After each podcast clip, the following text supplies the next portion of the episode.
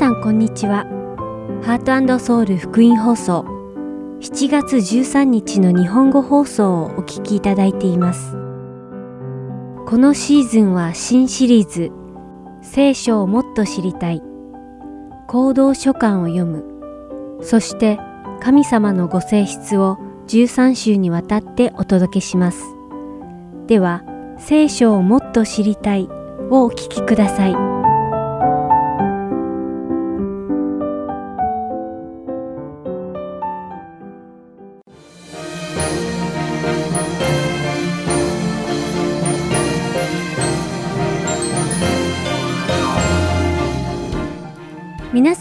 ちは。聖書をもっと知りたいのお時間です。お相手は私、ダイヤモンド優子がお送りいたします。この一週間、皆さんは神様の恵みの中でどのように過ごされましたか？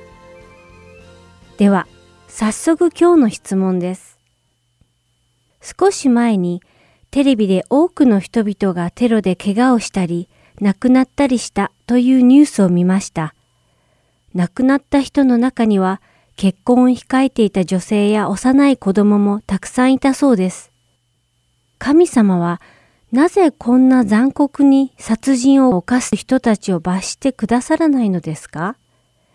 なぜ神様はこんな悪いことが続いて起こるのをおやめにならないのですか？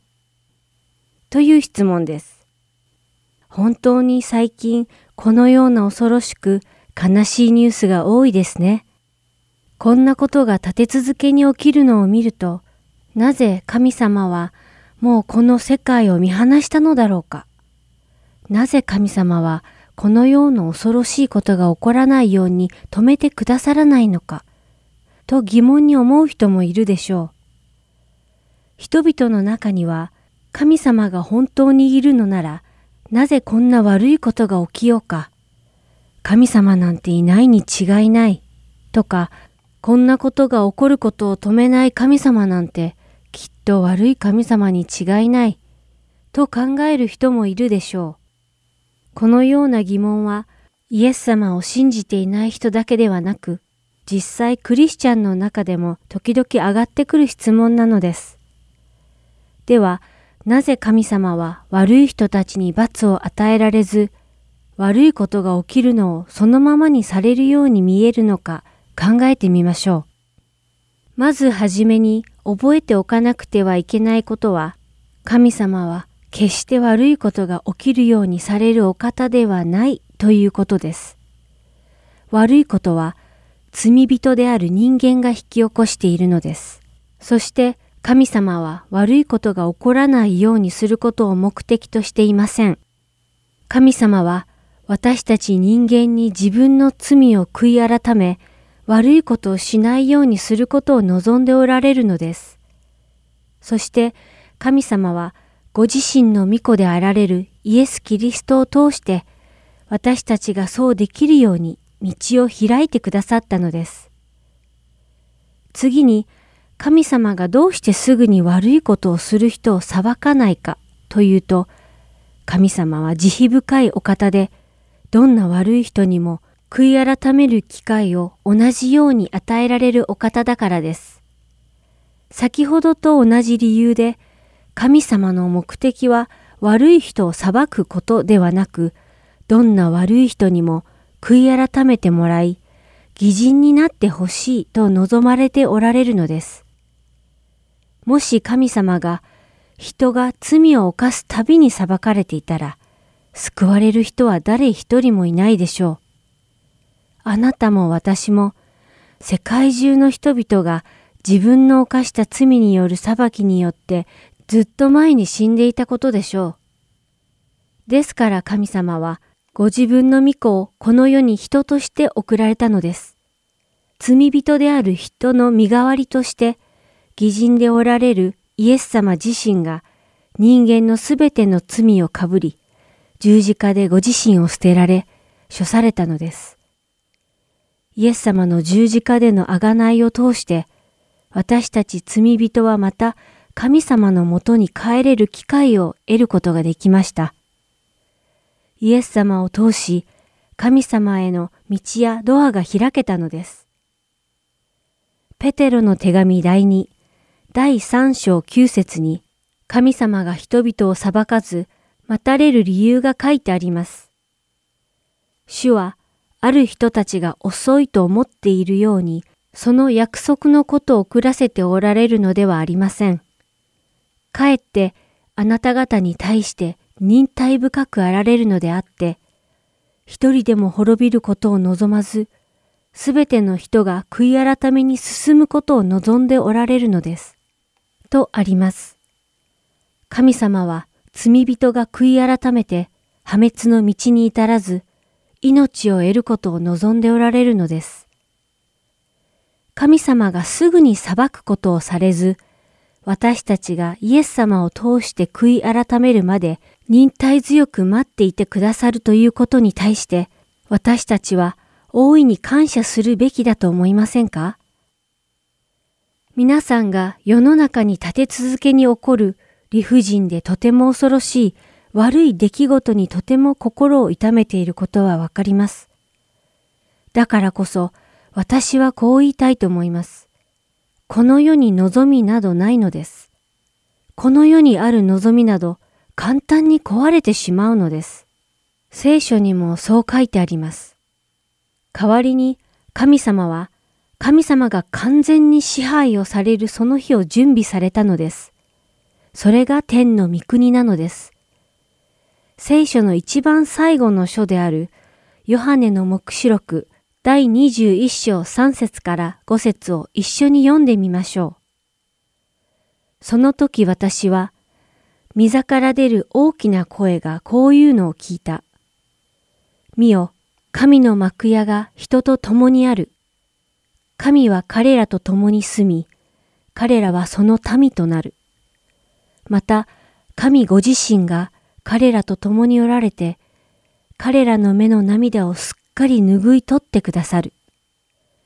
もはや死もなく、悲しみ、叫び、苦しみもない。なぜなら、以前のものがもはや過ぎ去ったからである。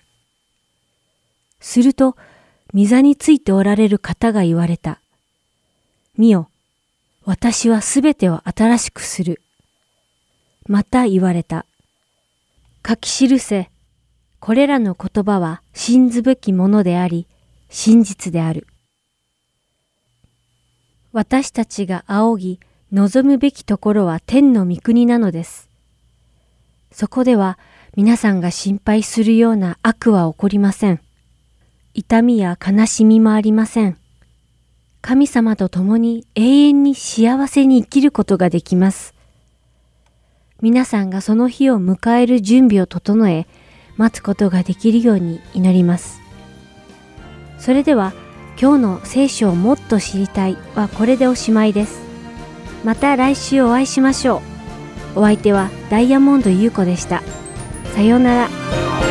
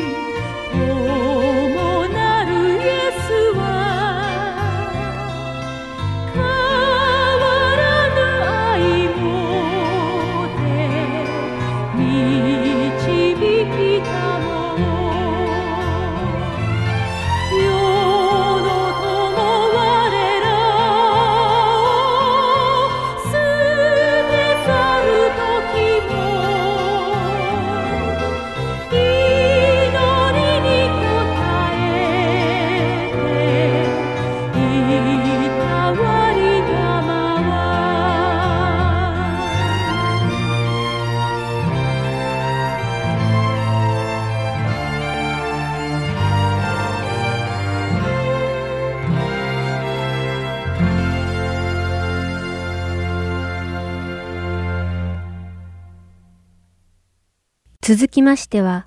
行動書簡を読むをお聞きください。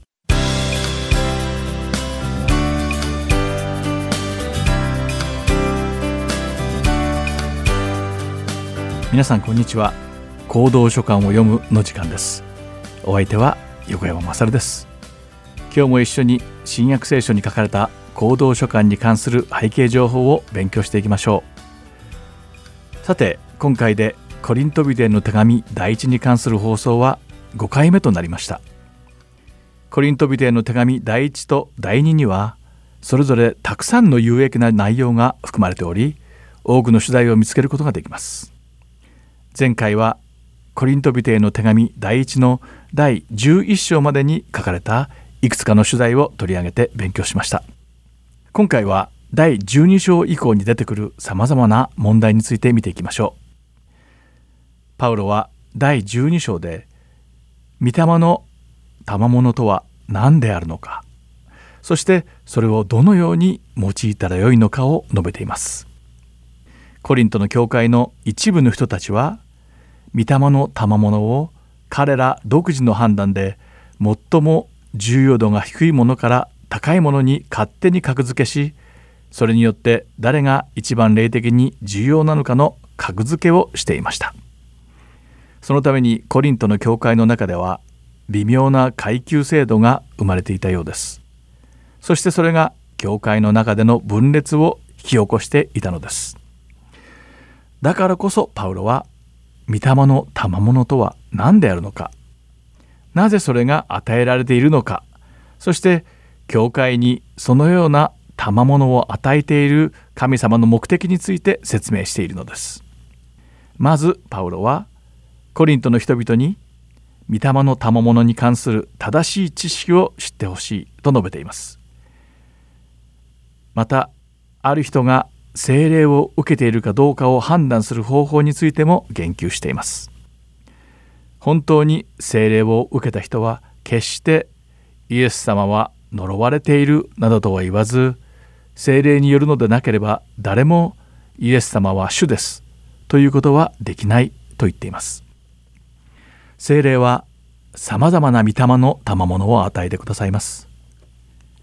しかしそれらの賜物の目的は全て公のために益になることつまり公益のためであると言っています。その後パウロは御霊の賜物の種類を挙げています。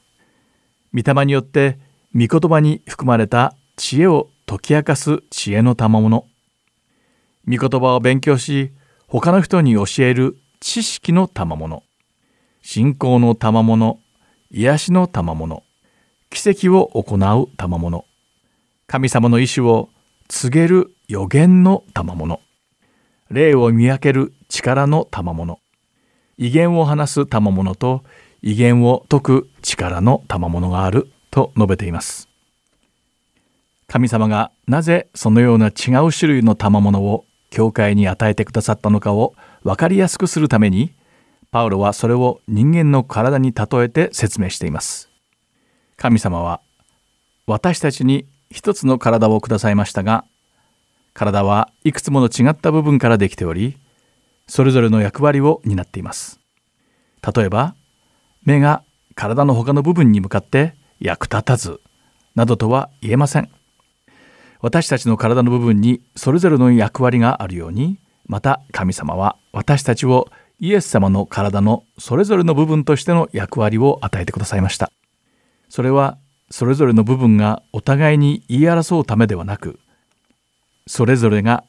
お互いを補い合うために一つの体に作ってくださったのだとパウロは述べているのです。一人が苦しみを受けるのであればそれは体全体が苦しみを受けることになりまた別の一人が栄誉を受けるのであればそれは全体の喜びとなります。パウロは私たちは皆キリストの体であり一人一人が体全体の一部なのだと述べています。またパウロは使徒預言者教師奇跡を行う者癒す者援助する者管理者そしてさまざまな威厳を行う者たちについての役割を説明していますここでパウロが強調しているのはイエス・キリストを信仰するすべてのクリスチャンは異なる仕事と賜物を与えられているということです。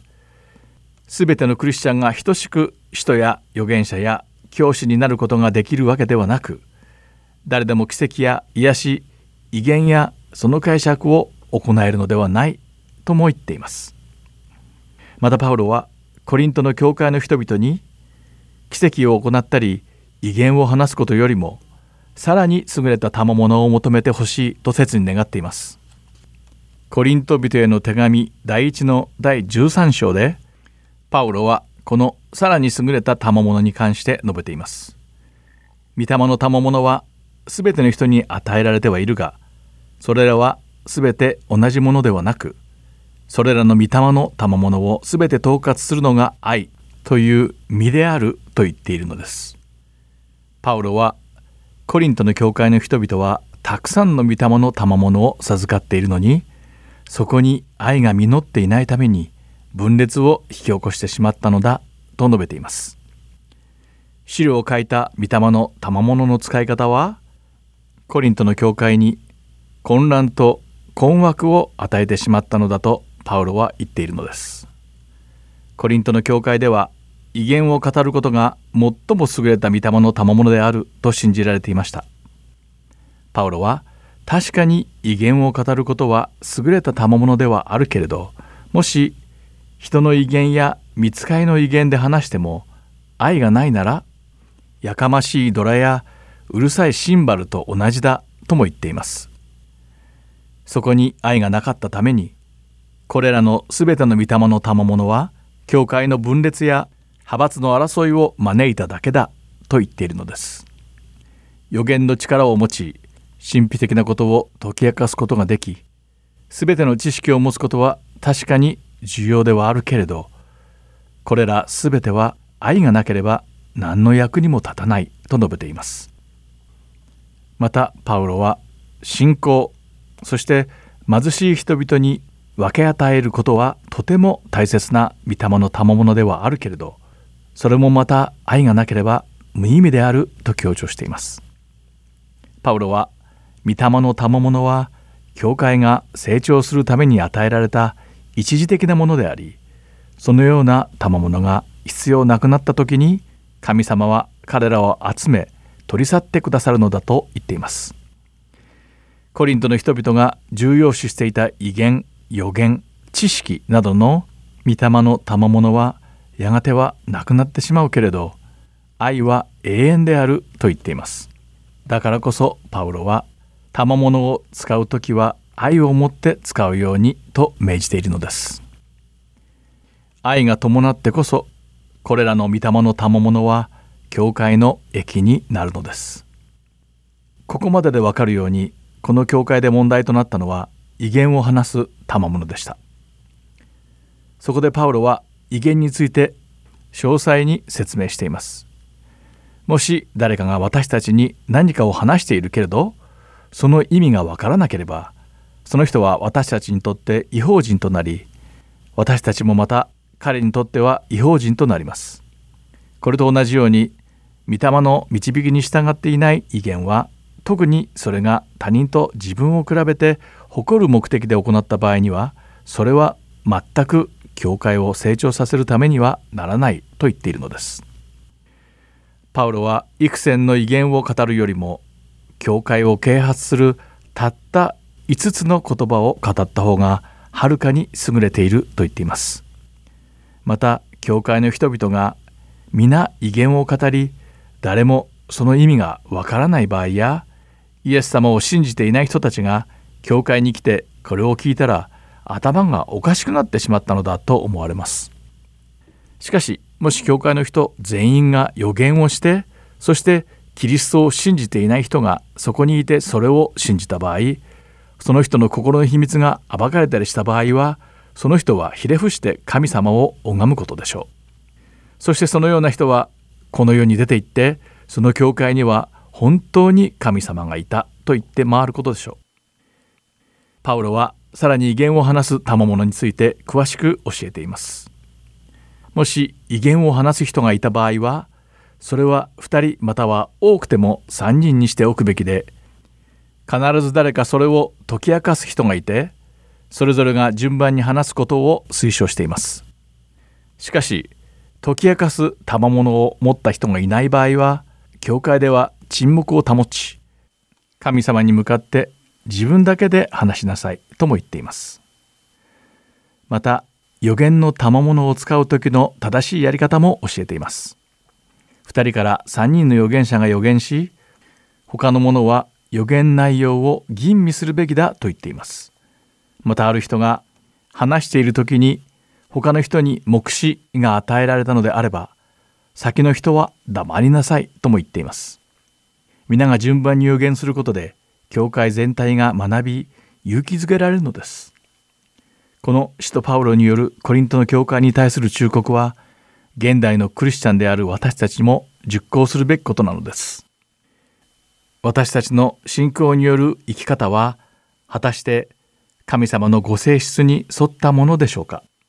この質問をいつも自分に向けて問いかけて確認することができれば教会はこの世界で輝く光となることでしょう。今回の放送はここまでです。また次回行動書簡を読むでお会いしましょう。お相手は横山まさるでした。さようなら。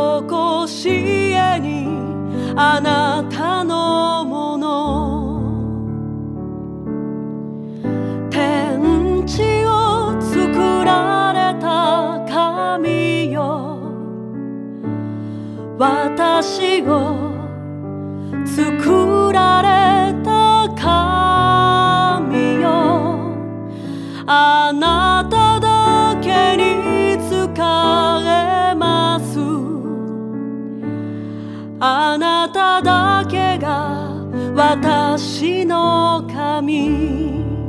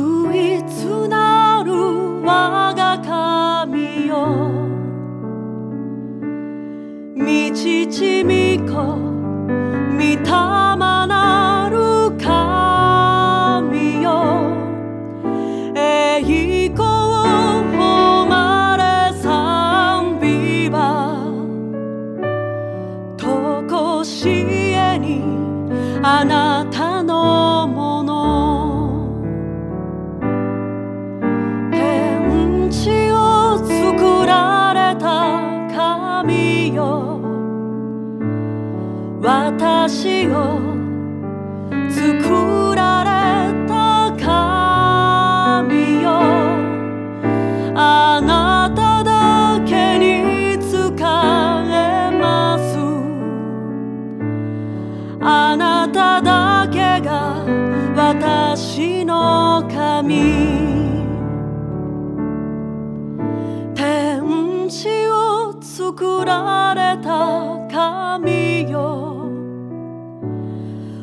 私を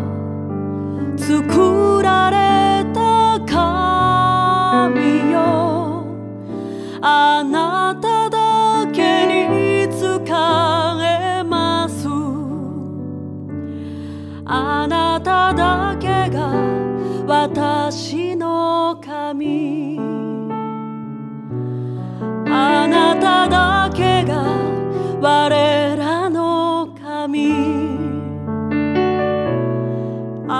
ただけが日本の神。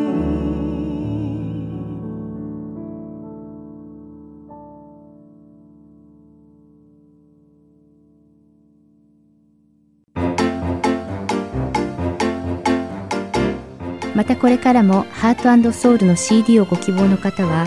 ハートソウル .org at gmail.com heart and seoul.org アットマーク gmail.com までご連絡ください。ご連絡いただき次第送料無料にて送らせていただきます。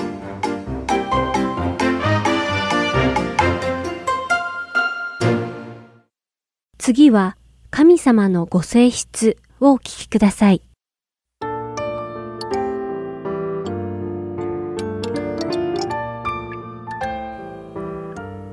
皆さんこんにちは。